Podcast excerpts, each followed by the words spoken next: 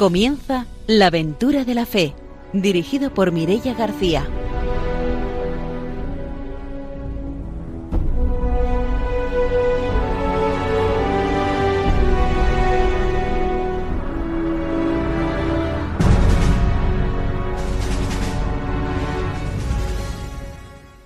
Muy buenas noches, bienvenidos a un nuevo programa de la aventura de la fe. Estamos en Radio María en este octubre misionero, muy cerca de celebrar la Jornada Mundial de las Misiones, que este año lleva por lema Aquí estoy, envíame. Está esta noche con nosotros en la aventura de la fe el padre don Arturo García. Buenas noches. Muy buenas noches a todos radioentes. Nos alegramos mucho de que estén escuchando este programa de la aventura de la fe. Estamos animando la misión y especialmente en este mes de octubre de cara pues al Domum, a ese domingo mundial en que recordamos a todos los misioneros y los tenemos presentes en nuestra oración.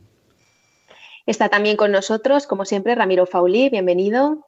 Muy buenas noches. Hoy voy a mandar un saludo a todos los que nos escuchan en la población de El Toboso, ¿vale? Ahí están también nuestros compañeros Carlos y Piedad, que es un matrimonio misionero y nos estarán escuchando este programa.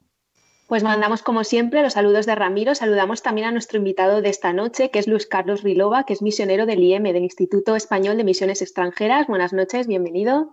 Buenas noches, Lichonen Yani.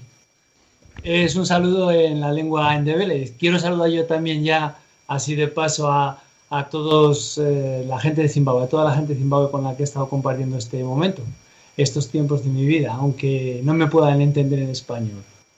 Muy bien, Pues ma- Mireia Mandamos esos saludos también para la gente de Zimbabue. Saludamos también a nuestros técnicos, a Ramón y a Ángelo, y empezamos ya nuestro programa con la formación misionera.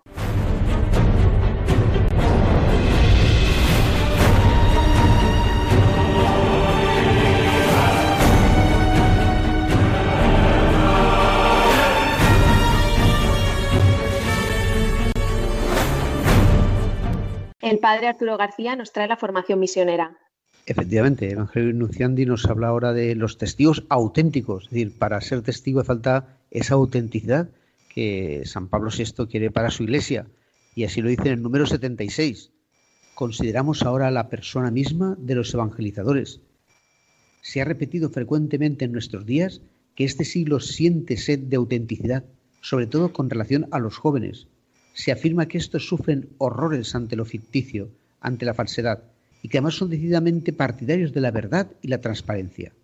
A estos signos de los tiempos debería corresponder en nosotros una actitud vigilante, tácitamente o a grandes gritos, pero siempre con fuerza, que nos pregunta, ¿creéis verdaderamente lo que anunciáis? ¿Vivís lo que creéis? ¿Prediquéis verdaderamente lo que vivís? Hoy más que nunca el testimonio de vida se ha convertido en una condición esencial con vistas a una eficacia real de la predicación. Sin andar con rodeos podemos decir que en cierta medida nos hacemos responsables del Evangelio que proclamamos. Al comienzo de esta reflexión nos hemos preguntado, ¿qué es de la Iglesia diez años después del concilio? ¿Está anclada en el corazón del mundo y es suficientemente libre e independiente para interpelar al mundo? ¿Da testimonio de la, de la propia solidaridad hacia los hombres y al mismo tiempo del Dios absoluto? ¿Ha ganado un ardor contemplativo y de adoración? ¿Y pone más celo en la actividad misionera caritativa liberadora? ¿Es suficiente su empeño con el esfuerzo de buscar el restablecimiento de la plena unidad entre los cristianos, lo cual hace más eficaz el testimonio común con el fin de que el mundo crea? Todos nosotros somos responsables de estas de las respuestas que pueden darse a estos interrogantes. La verdad es que ahí el Papa ha hecho como una radiografía, ¿no? de la respuesta que la Iglesia tiene que dar pues al mundo, ¿no? Y continúa diciendo, exhortamos pues a nuestros hermanos en el episcopado, a los obispos, puestos por el Espíritu Santo para gobernar la Iglesia de Dios. Exhortamos a los sacerdotes y a los diáconos, colaboradores de los obispos, para congregar al pueblo de Dios y animar espiritualmente las comunidades locales. Exhortamos también a los religiosos y religiosas, testigos de una Iglesia llamada a la santidad, y por tanto invitados de manera espe- es- especial a una vida que dé testimonio de las bienaventuranzas evangélicas. Exhortamos asimismo a los seglares, familias cristianas, jóvenes y adultos, a todos los que tienen un cargo, a los dirigentes, sin olvidar a los pobres tantas veces ricos de fe y de esperanza, a todos los seglares conscientes de su papel evangelizador al servicio de la Iglesia, en el corazón de la sociedad y del mundo. No le decimos a todos, es necesario que nuestro celo evangelizador, eh, perdón, el Papa ¿eh? Yo les digo a todos, es necesario que nuestro celo evangelizador brote de una verdadera santidad de vida y que, como nos lo sugiere el Concilio Vaticano II, la predicación alimentada con la oración y sobre todo con el amor a la Eucaristía redunde en mayor santidad del predicador. Paradójicamente, el mundo, que a pesar de los innumerables signos del rechazo de Dios, lo busca, sin embargo, por caminos insospechados y siente dolorosamente su necesidad, su vacío, el mundo exige a los evangelizadores que le hablen de un Dios a quien ellos mismos conocen y tratan familiarmente, como si estuvieran viendo al invisible. El mundo exige y espera de nosotros sencillez de vida, espíritu de oración, caridad para con todos, especialmente para con los pequeños y los pobres, obediencia y humildad, desapego de sí mismos y renuncia. Sin esta marca de santidad, nuestra palabra difícilmente abrirá brecha en el corazón de los hombres de este tiempo, corre el riesgo de hacerse vana e infecunda. Bueno, pues una buena eh, lección ¿no? del Papa San Pablo VI para que nos animemos ¿no? a una eh, misión pues desde la verdad de, autenticidad del que cree lo que anuncia y lo vive. Y bueno, nos da ahí unas pistas pues interesantes, ¿verdad? Para, para seguir este camino. Pues hasta aquí nuestra formación misionera de hoy. Nos vamos ya con las noticias.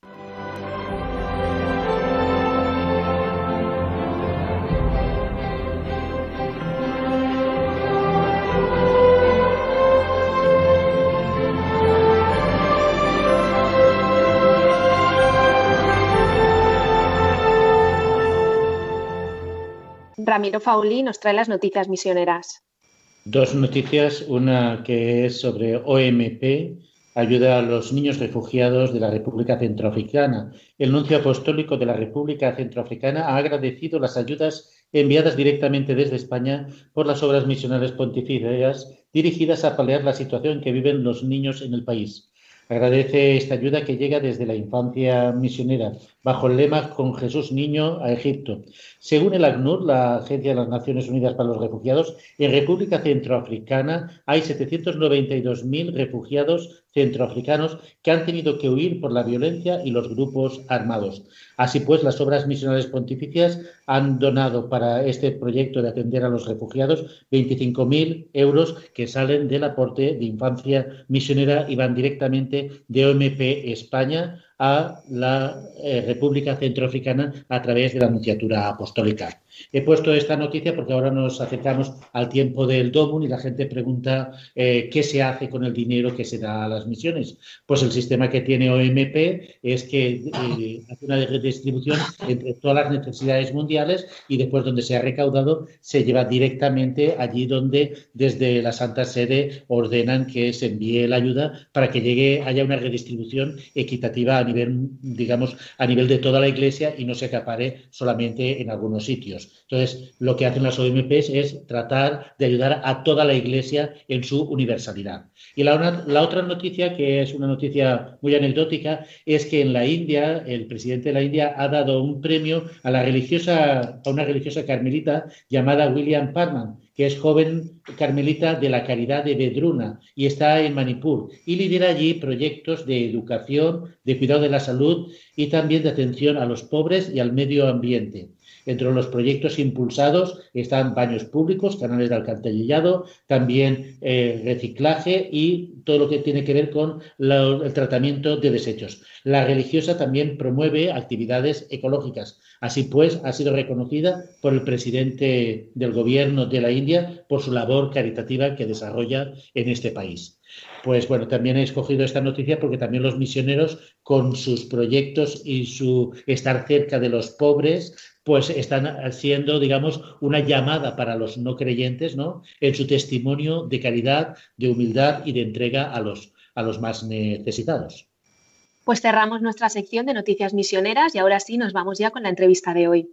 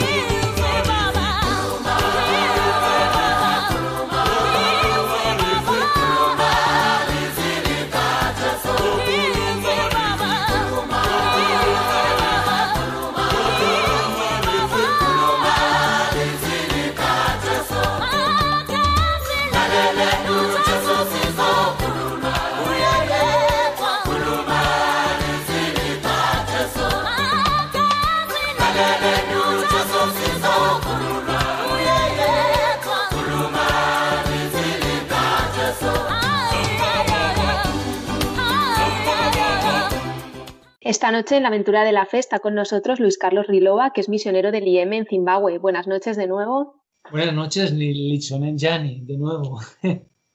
Bueno, pues como Zimbabue es un país bastante desconocido para nosotros, imaginamos que también para nuestros oyentes, cuéntanos un poco cómo es la realidad de Zimbabue. Bueno, pues Zimbabue, para quien no lo conozca, está en el sur de África, eh, por así decir, encima de Sudáfrica, al lado de Botswana, de Mozambique, debajo de Zambia. Y bueno, pues es un país que tiene unos 13 o 14 millones de personas y más o menos de la talla de España, un poquito más pequeño. ¿eh? Y bueno, pues la realidad ahora mismo, bueno, eh, son varias tribus las que lo habitan y bueno, la realidad es difícil, ¿no? Sobre todo en este tiempo de enfermedad, de epidemia, pues porque la gente está sufriendo no solamente la epidemia, que les está tocando ligeramente, vamos a decir, ¿no? Aunque estén tomando también muchas medidas, sino sobre todo la situación económica del país que es caótica. No sé si queréis que os explique un poquito más. Es caótica, lo digo por, por el tema de, del gobierno, ¿no? que realmente pues, está en una crisis económica política y que está afectando a la sociedad. Por ejemplo, hay una gran inflación, lo que ha hecho en los últimos meses a la gente, pues igual seis veces más pobre de lo que era, porque, por poner un ejemplo, eh, cuando ellos van a comprar a la tienda las pocas cosas que compran, azúcar, aceite, sal, pues eso cuesta más que aquí en España, porque muchas veces es importado. Y cuando ellos venden sus cabras o su maíz, pues en realidad ha bajado mucho el precio porque están funcionando con la moneda local. Entonces se ha devaluado mucho la moneda en los últimos meses. Eh, vosotros en concreto, el, IEM, ¿cuál es la misión que tenéis encomendada allí en Zimbabue? Porque bueno, yo cuando hablamos de Zimbabue quería hacer referencia a otros compañeros que te han precedido allí en Zimbabue, como, eh, como Juanjo Alarcia, Alexandria Lapont, ¿no? ¿Y cuál es la labor que está desarrollando el IEM en Zimbabue? El IEM en Zimbabue, digo un poquito con antecedentes, ¿verdad? Como tú has dicho algunos nombres. Llegó allí en el año 1949 eh, se le encomendó pues una región muy amplia y en unos años pues al final eh, Roma pues dio el visto bueno para que fuera diócesis en el año 1963 desde entonces es diócesis en el 1991 se desgaja la diócesis también se abre una diócesis nueva que es la de Gokwe estaba hablando de la diócesis de Wange antes está en la parte noroccidental entonces es la zona pues un poquito más pobre, más relegada del país. Eh, hay muchas tribus, son donde están la mayoría de las lenguas que se hablan allí, porque la mayoría del país habla la lengua Shona, que la hablan pues un 77%. Y en esta zona nuestra pues hay tongas, endebeles, nambias, y también hay y también algunas más minoritarias de otros países. Entonces, bueno, pues eh, efectivamente ahí ha habido hasta 40 misioneros del IEM trabajando en esa diócesis, en los años 70, ¿eh? en los años 80 también, y ha ido bajando. Yo cuando llegué ya en el 2007, pues no sé si eran unos 17, 18, y hemos ido bajando pues porque los misioneros se van haciendo mayores también, se van retirando, algunos vamos llegando nuevos, ¿no? Y pues es una labor de primera evangelización evidentemente. En el país el 10% de la población son católicos, más o menos, quizás más menos que más. Y en la zona donde estamos nosotros eh, puede tener esa media en la, diócesis, pero por ejemplo donde estamos trabajando algunos, en, algunas misiones, estoy trabajando yo, por ejemplo, llegarán a un 3% católicos o así. Entonces, una labor pues, de, anuncio del Evangelio fundamentalmente, de organizar las comunidades cristianas, eh, bueno, de evangelización, de, organizarlas en el sentido de las comunidades, cómo, se tienen que organizar con los líderes, con los catequistas. Eh, también hay una pastora también bastante avanzada ya, ¿no? Como se hace en España, trabajo con los niños, trabajo con los jóvenes, trabajo con las asociaciones, con las mujeres, bueno, en fin. Y luego que me preguntabas, perdona, que no sé si hablo mucho, ¿eh? Eh, me preguntabas también, pues ahí han estado efectivamente Alejandro Alapón, yo ya lo conocí cuando ya estaba al final, pero ha sido toda una institución, porque Alejandro Alapón, fijaos cómo ha contribuido mucho a la misión, porque eh, Alejandro ha traducido la Biblia eh, a la lengua nambia. Entonces, los nambias tienen desde hace pues cuatro o cinco años una Biblia que pueden leer en su propia lengua. Y luego, por ejemplo, tenemos, bueno, Alejandro Napón ha sido un misionero eh, de altura, diríamos, ¿no? Porque ha sido un conocedor de, la cultura nambia. Eh, también editó el misal, el misal para celebrar la Eucaristía y los sacramentos, eh, las oraciones, todo, lo tradujo él y lo editó él, con su iniciativa por supuesto con la ayuda de muchos locales ¿eh? que nos ayudan en las traducciones, pero así, eh, eso es lo que ha aportado Alejandro, además de otras muchas cosas, ¿no? también algunos rituales y etcétera. Eh, también mencionabas a Juanjo, pues un hombre diferente, un hombre que también ha conocido dos o tres lenguas, que ha aprendido dos o tres lenguas, que ha trabajado mucho en infraestructura, porque él era un, diríamos un arquitecto, ¿no? En lo pequeño, en lo pequeño, ¿no? de la manera pequeña, pero y luego pues un, hombre muy, muy trabajador eh, en lo pequeño, en el día a día, en, las cositas de cada día, ¿no? Eh, pues un poco lo que la santidad puede dar también en un hombre que, que se toma en serio su vida ahí entre esta gente. Me imagino que vosotros formáis un equipo y desde el equipo atendéis una zona pastoral. Además de la pastoral también atenderéis las cáritas o algún tipo de promoción social en la zona donde estéis, ¿no? Bien, nosotros, el IEM allí ha ido perdiendo protagonismo, como tiene que ser normal. va bajando en número y ellos van creciendo. Gracias a Dios el IEM pues no recluta vocaciones, no busca vocaciones para sí mismo, no está preocupado de eso, porque somos curas diocesanos que ayudamos a que la iglesia nazca allí ¿no? y se desarrolle. Entonces, eh, han ido creciendo las vocaciones locales, que son ahora mismo la mayoría. Entonces, ellos ya prácticamente llevan la iglesia. ¿eh? Nosotros estamos de apoyo, nosotros todavía tenemos cierto protagonismo, pero muchísimas de las responsabilidades las llevan ellos. Eh, también, bueno, eh, ahora mismo, aunque el obispo todavía es del IEM, eh, José Alberto Serrano, y el administrador también Serafín, sin embargo, pues ya Alberto lleva tres años allí esperando el cambio de obispo, ¿no? Entonces, bueno, pues parece ser que ya está al caer, ¿no? Pero ahí está el IEM, claro, teniendo al obispo, el administrador diocesano y algunos cargos también, eh, pues eh, ciertamente el IME tiene una labor todavía algo protagonista, pero no mucho. ¿eh? La mayoría de las cosas las llevan ellos. También están las hermanas, no quiero dejar de mencionar las hermanas hijas del Calvario, que llegaron en el año 51 con el IEM, por invitación del IEM, y que han recibido, pues, han trabajado muchísimo, muchísimo allí y han recibido muchas vocaciones también, ¿eh? han crecido muchas vocaciones, han florecido, porque tienen en la diócesis de Wange y de Gokwe, donde empezamos los misioneros, pues unas 100 vocaciones ahora mismo, ¿eh? 100 religiosas que han salido de allí. Quería preguntar, decir, no sé si, sí, efectivamente Alexandra Pont, valenciano, y estamos ahí contentísimos de conocerlo aquí, nos ayuda también mucho nos ayuda muchísimo en la, en la delegación de misiones también, ¿no? Y quería preguntar yo, y cuando un joven o un adulto, cuando alguien se convierte, eh, pues ¿qué, cambia en su vida? ¿no? O sea, ¿qué es lo que cambia en la vida mm, al, hacerse cristiano? Bueno, sí, las, las conversiones eh, casi todas empiezan en la niñez. ¿eh? los chavales empiezan a descubrir la fe a los 7, 8, 9, 10 años, 11, 12, 13. También muchos tocados por el trabajo que están realizando los niños de la infancia misionera. ¿eh?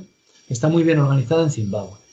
Y entonces eh, esas vocaciones empiezan ahí, sobre todo las que no son familias cristianas, católicas. Otras conversiones también hay, por supuesto, siempre hay gente que entra en la iglesia a cualquier edad.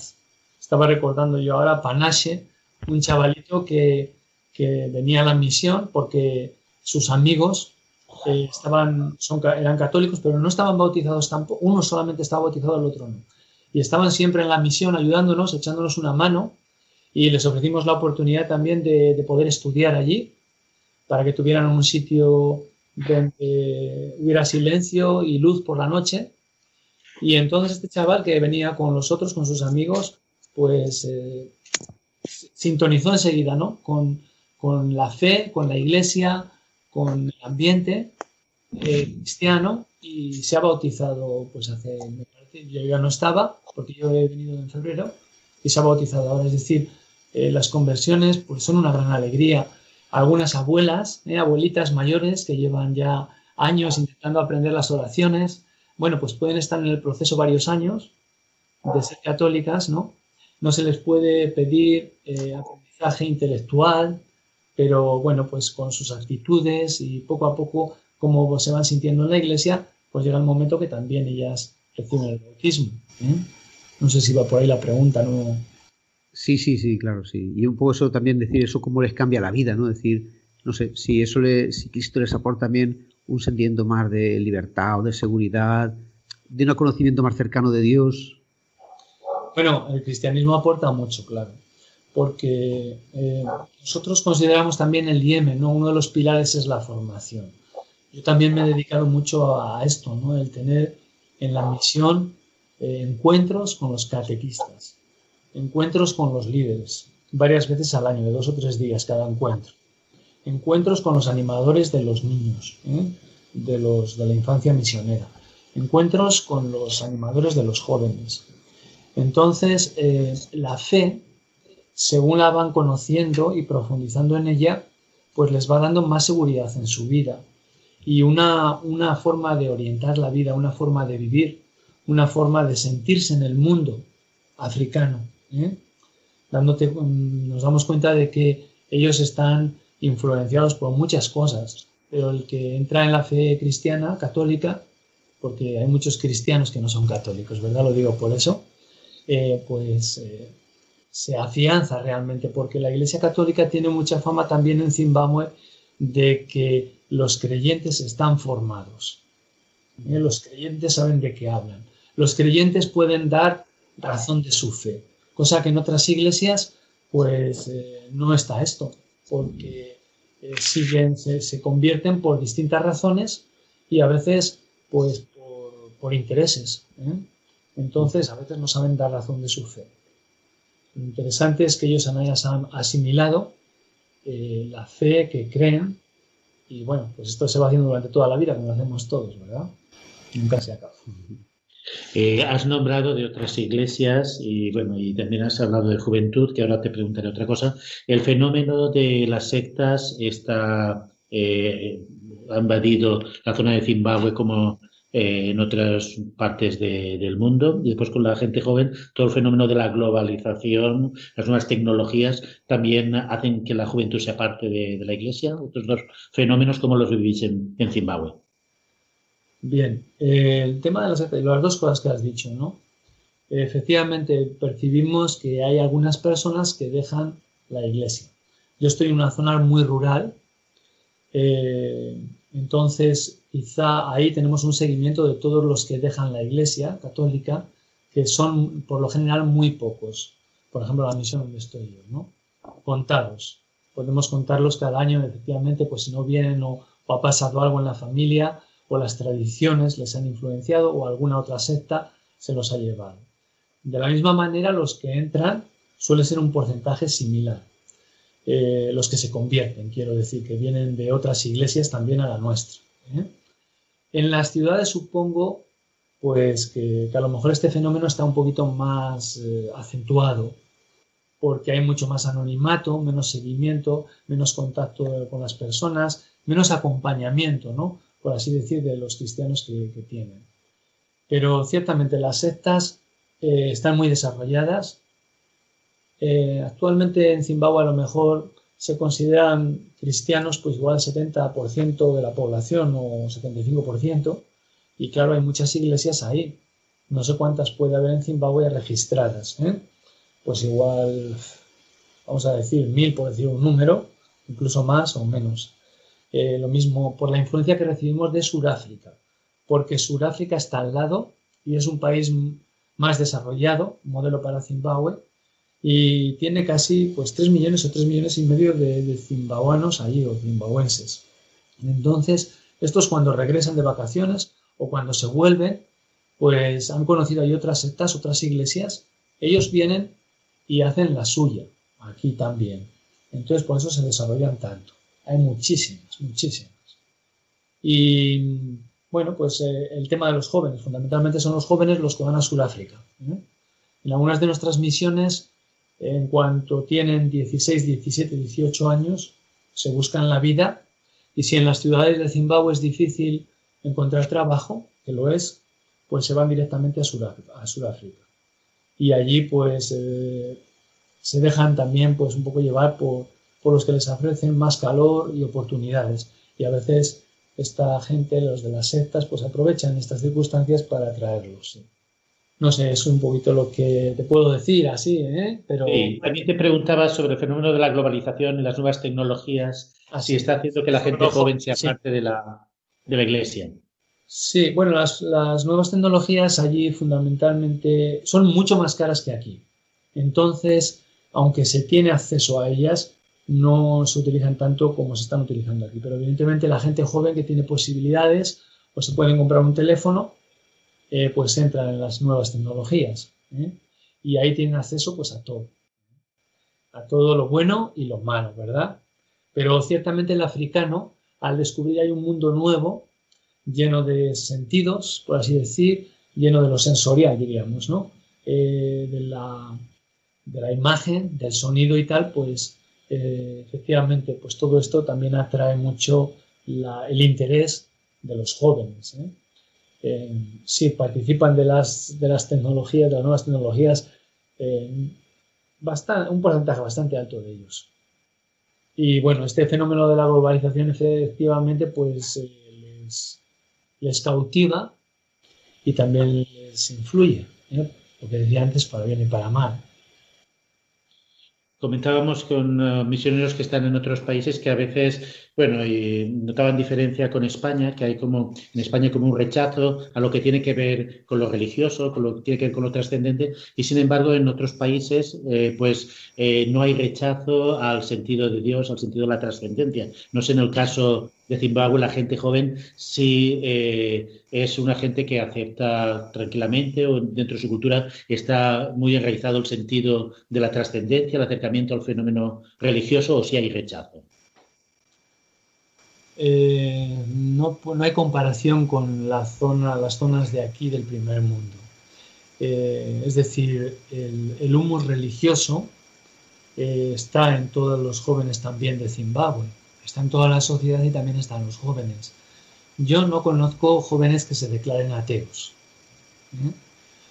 conozco jóvenes que a lo mejor se pueden separar de la iglesia, jóvenes que viven al margen, jóvenes que no practican, jóvenes que viven su vida, pero no jóvenes que se declaren abiertamente ateos. Entonces, bueno, ¿por qué? Pues por el sustrato, ¿no?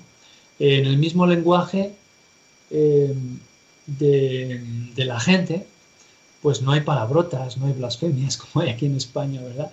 Y eso indica también el trasfondo de una cultura, ¿no? Que es muy respetuosa eh, con la trascendencia y muy amante, ¿no? Pues de las tradiciones religiosas, culturales y de, sobre todo del sentido religioso y trascendente, pues de todo lo que es la religión africana, ¿no? También como tradicional y con digamos, con las tradiciones religiosas autóctonas, la gente joven se siente identificada o lo ve como algo tercermundista, algo aparte, eh, quiere apartarse de las tradiciones para parecer más moderno o más europeo. Como te decía, hay una, inmigración también de las zonas rurales a la ciudad, eh, sobre todo de la gente joven. Entonces, en, en estos jóvenes que van a la ciudad, a lo mejor este sentido de las tradiciones se pierde mucho más. Eh, olvidan un poquito de dónde vienen y, eso, ¿no? Que, les determina tanto en su actuación. En las zonas rurales la presión social es muy fuerte. Por eso que un joven eh, reniegue, por así decir, de las tradiciones o de la cultura o del sentido religioso, ¿eh? de las formas como ellos entienden la, religión tradicional africana, normalmente no se da. Es decir, el joven se, mete de lleno dentro del ambiente cultural y religioso de su entorno. Nos vamos a hacer una pausa, volvemos enseguida para seguir conociendo el testimonio misionero.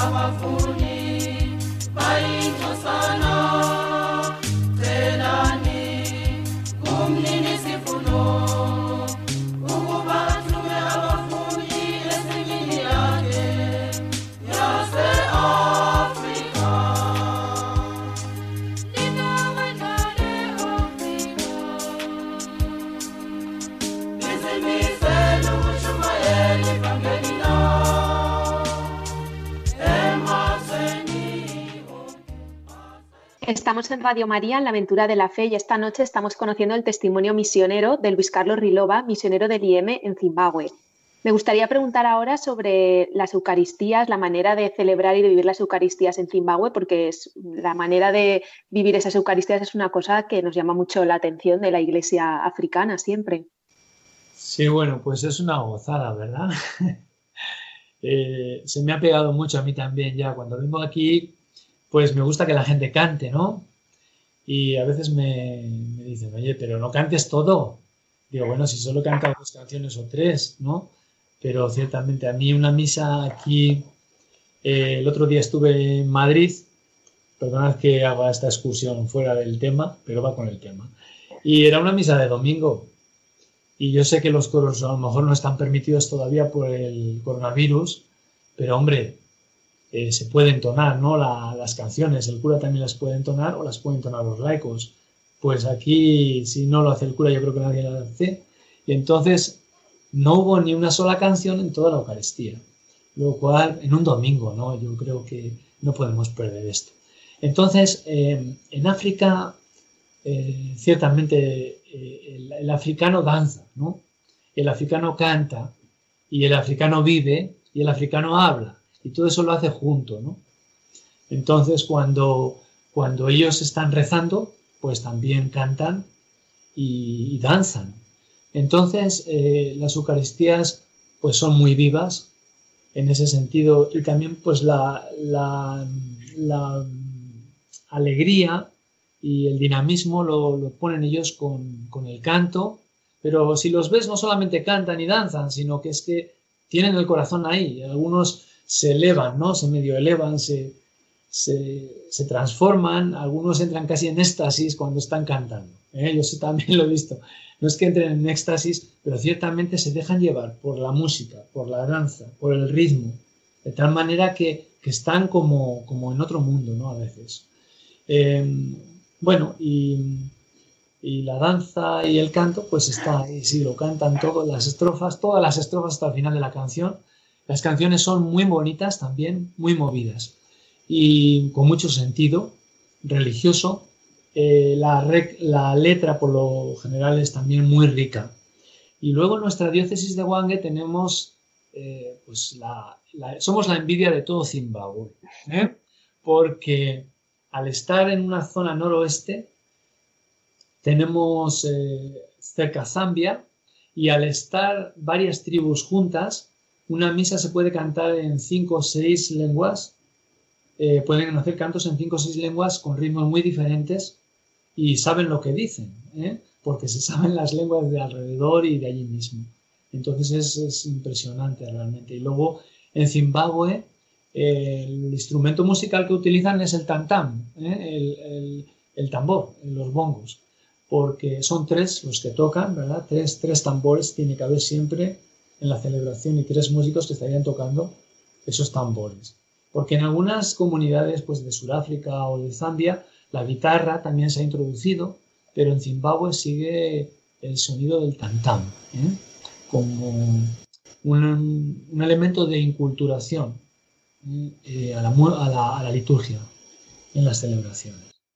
Bueno, hemos hablado de las celebraciones y bueno, antes también hemos nombrado algo de cuando alguien eh, quiere formar parte de la iglesia, la, estructura de, la iglesia, la catequesis, un proceso de evangelización o de entrar plenamente en la iglesia, eh, ¿se suele hacer en la infancia o tienen un itinerario propio? ¿Cuál es la labor de los catequistas ante las personas que manifiestan un deseo de adherirse a, la fe?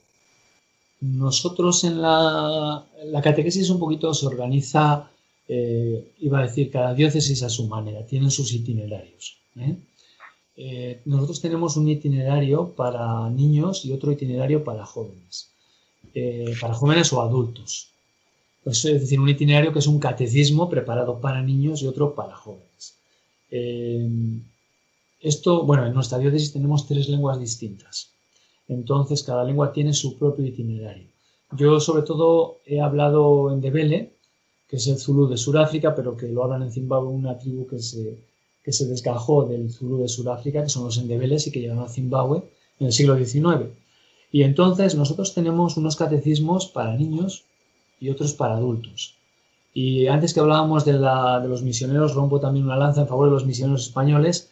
Está por aquí estos días visitándonos, eh, ha venido a, por razones de, consulta médica, un misionero que está en Zimbabue que es Ildefonso Trujillo. Y él es el que tradujo, no tradujo, perdón, él elaboró estos eh, catecismos y los tradujo a la lengua también y los estamos utilizando en la zona en Debel. En la zona Tonga también tenemos un catecismo eh, que lo, tradujo, lo, inventó también, o sí, otros español, otro español, ¿no? Y luego en la zona Zambia, eh, perdón, en Nambia, eh, están utilizando también otro catecismo que, los españoles prepararon, o sea que tenemos esos procesos. Entonces, es, es, un poquito, varía un poquito, depende de la asistencia de las personas, cuánto, cuánto vienen o si faltan bastante, la madurez de ellos, el tiempo que ha pasado, cómo se han integrado en la comunidad, no solamente es el catecismo o el asistir a la comunidad, ¿no? Sino realmente si van integrando la fe cristiana. Eh, entonces, bueno, por lo general los niños pues tardan a veces mínimo, mínimo dos años, ¿eh? Tres, cuatro años, cinco años, porque faltan bastante debido también los, los varones al, tienen que ir a cuidar el ganado muchos domingos en la época de, lluvia. Entonces tienen que cuidar el ganado, colaborar en las tareas de casa, entonces vienen menos a la catequesis. Los procesos son más largos. Yo recuerdo un chavalito, no todos, ¿eh? Recuerdo un chavalito, una vez vino la catequista y me dice, este chavalito ya se puede, se puede, puede, se puede bautizar. Em, y digo, pues a ver, trae el, el, registro que vamos a ver cómo haber atendido a la catequesis y me da el registro y veo que realmente de los 62 días de catequesis no había faltado ni uno solo. Digo, ahora mismo, venga, ya no miro más. No sé si le voy a hacer el test o no siquiera, ¿no? Porque, bueno, es una cosa extraordinaria que yo me encontrase eso también, ¿no? Bueno, por lo general también los adultos, pues tienen su tiempo, eh, varían unos a otros, pero bueno, puede ser mínimo de dos años, tres, cuatro años. No obstante, vosotros los misioneros en estas zonas de culturas tan distintas soléis estar muchos años, porque bueno, has nombrado también ahora a Ildefonso, que también lleva muchos años en, la zona, ¿no? Requiere como una dedicación, digamos, muy como ad vitam, ¿no? En, en estas zonas tan, tan apartadas.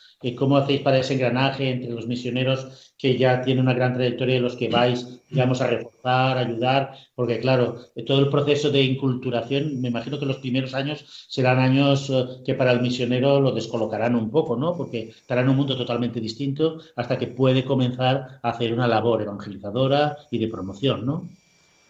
Claro, mira, eh, yo llegué en el 2007, entonces ya Fijaos si no había recorrido de más de 50 años del Yemen en el país. ¿no? Eh, hace poquito me hicieron una entrevista y dicen muchos desafíos en Zimbabue. Digo, sí, muchos, digo, pero contaba con la ayuda de los compañeros del Yemen, ¿no? que, que el grupo estaba muy bien cohesionado y habían abierto casi todos los caminos. Entonces, pues pocos desafíos quedaban. ¿no? Entonces, el principal desafío que tenemos que afrontar cuando llegamos es la lengua. Eh, los misioneros de Yemen fundamentalmente lo primero que hacemos nada más llegar es dedicarnos a la lengua, olvidarnos un poquito de la pastoral. Podemos celebrar la Eucaristía a lo mejor en la lengua local a los cuatro, cinco, seis meses, pero luego el proceso de aprendizaje de la lengua pues dura pues un año, año y medio por lo menos, ¿no? Eh, dura más, pero ya yo recuerdo que estuve un año y tres meses hasta que recibí el primer destino pastoral. Entonces, el apoyo de los compañeros, la cohesión que hablabas tú, ¿no? Eh, la cohesión entre los mayores y los jóvenes, concretamente en el grupo de Zimbabue, eh, vamos a decir, es una bendición. Eh, es un grupo muy cohesionado, es un grupo que se ayuda mucho, es un grupo que, que vive la fraternidad. No somos sacerdotes, perdón, no somos, em, diríamos, religiosos, ¿eh? sino que somos sacerdotes diocesanos que no tenemos que vivir, vivimos en comunidad, pero sin embargo nos hemos echado una mano siempre, ¿no? Y hemos vivido la fraternidad de alguna manera, ¿no? A pesar de las distancias. Yo la primera vez estuve con un cura del IEM viviendo varios años, pero ahora estoy viviendo con un sacerdote de allí, local. ¿eh?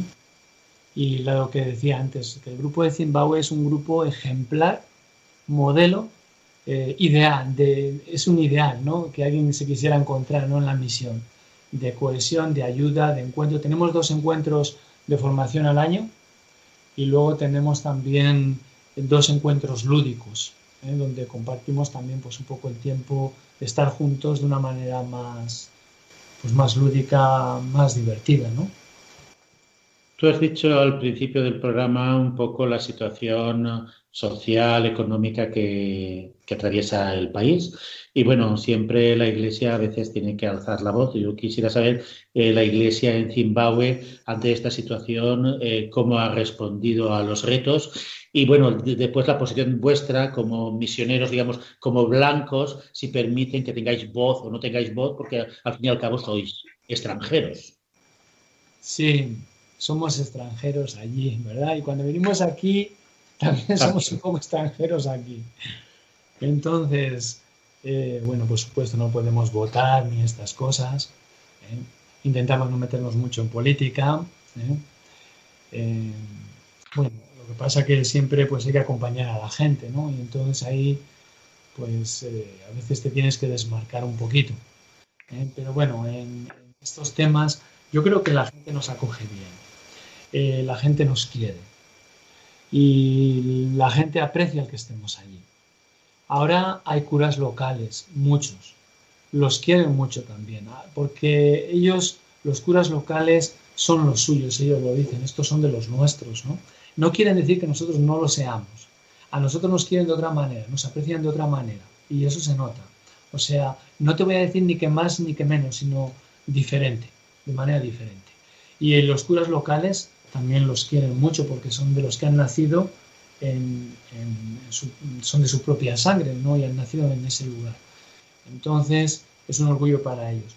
Decía que, que sí, si nos aprecian, que encuentres gente que te insulta o que, o que te dice vete o algo así, pues no te lo sueles encontrar. Ya sabes que siempre hay gente para todo, pero bueno, en principio yo no he tenido nunca ningún problema. ¿eh? Alguna vez te llaman te llaman, nos llaman kiwa, ¿eh? que significa blanco.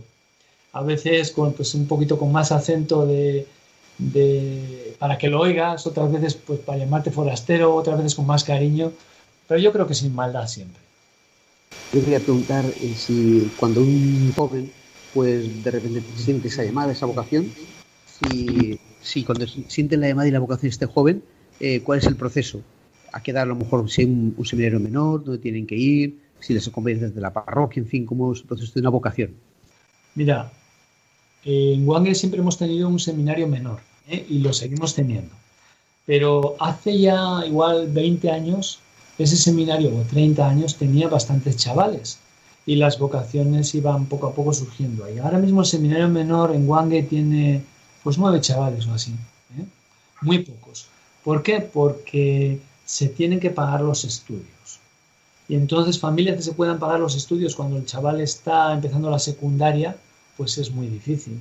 ¿eh?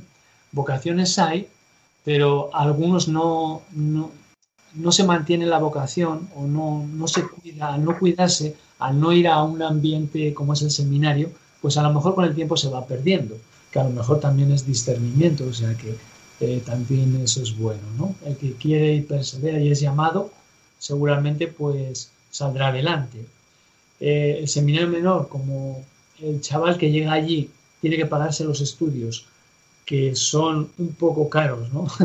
no demasiado, pero sí que lo son, porque estudian en una escuela eh, que, hay que, hay que pagar, ¿no? porque es una escuela privada, no la del seminario, a una escuela a la que van al lado. ¿no? Entonces, allí hay chavales y hay que pagarse el, boarding, esto es el, ¿cómo se dice en español? El, la matrícula. No solamente la matrícula, sino eh, el sitio donde vives y la comida. Ah, la estancia, sí, sí, sí. sí, Eso es.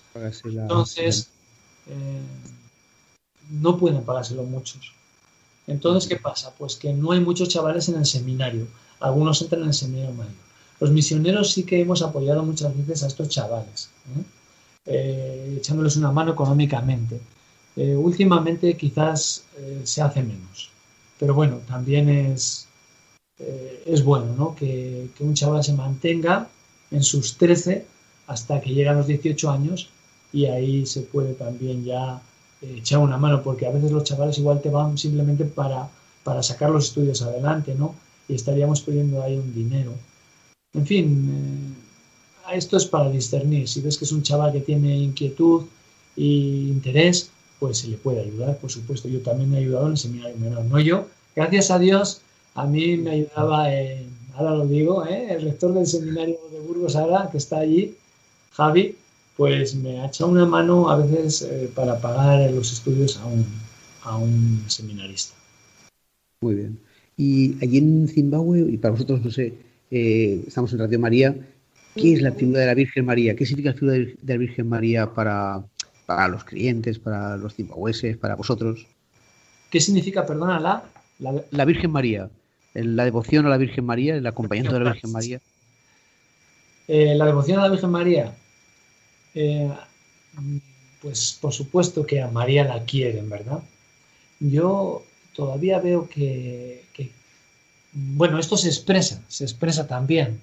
Eh, entonces, aunque, bueno, de María sí que hablan, sí. Él, mira, por ejemplo, el rosario aunque no lo sepan rezar, pero saben que está relacionado con María. No lo sepan rezar, quiero decir, eh, en eh, el encabezamiento, ¿eh?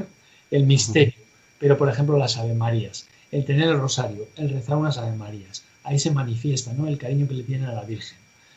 Em, bueno, a María muchísimas de las canciones que tienen preciosas son a la Virgen.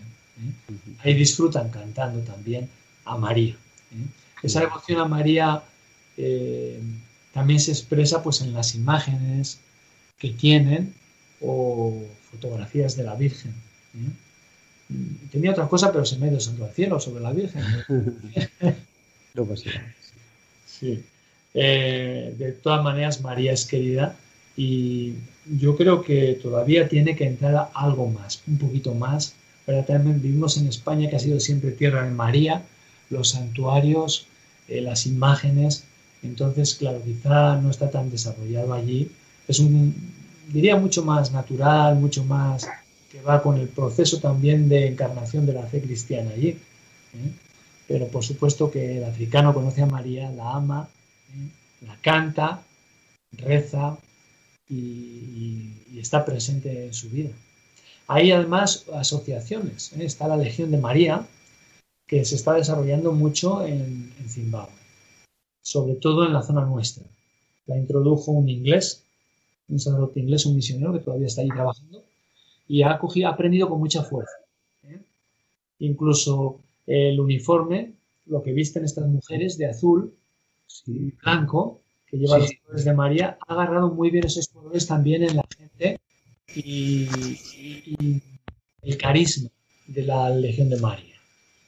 También hay otras asociaciones de mujeres, las Anas que llaman, que por supuesto no se entienden sin la devoción a María. Tienen el rosario en las reuniones y, el canto. A María, por supuesto. Al principio del programa recordábamos que estamos muy cerca de celebrar esa campaña del en esa Jornada Mundial de las Misiones. ¿Celebráis también esa jornada ahí en Zimbabue? Me alegro que me haga esta pregunta, porque sí se celebra. Y no solamente se celebra, eh, sino que ellos eh, participan mucho de este día, como se hace en España. A veces pensamos aquí que el Domun es para es nuestro, ¿verdad? Para ayudar a los misioneros y a la misión que está afuera. Pero ellos también colaboran. Ellos estando allí colaboran con dinero también, es decir, ellos que van a recibir las ayudas que vienen del Domun de fuera, sin embargo ellos colaboran para el Domun en lo que pueden, económicamente también. Solemos hacer las campañas del Domun y solemos preparar las Eucaristías, dar materiales para que la gente viva ese momento y se da mucha importancia también a la colecta y la gente lo sabe. Ese día pues lleva su, su aportación económica para contribuir ellos también al anuncio del Evangelio en otros lugares. Pues con estas palabras sobre el DOMUN, sobre esa Jornada Mundial de las Misiones, llegamos al final de la aventura de la fe de esta noche. Muchas gracias, Luis Carlos, por haber estado con nosotros. Muchas gracias. tu alumba, loco. Entonces. Pues despedimos a Luis Carlos, despedimos también al padre Arturo y a Ramiro y les recordamos que en la aventura de la fe volvemos dentro de 15 días y que mientras tanto nos pueden seguir en las redes sociales, nos pueden encontrar en Twitter, en Facebook y también pueden contactar con nosotros a través del correo electrónico laventuradelafe@radiomaria.es. Buenas noches.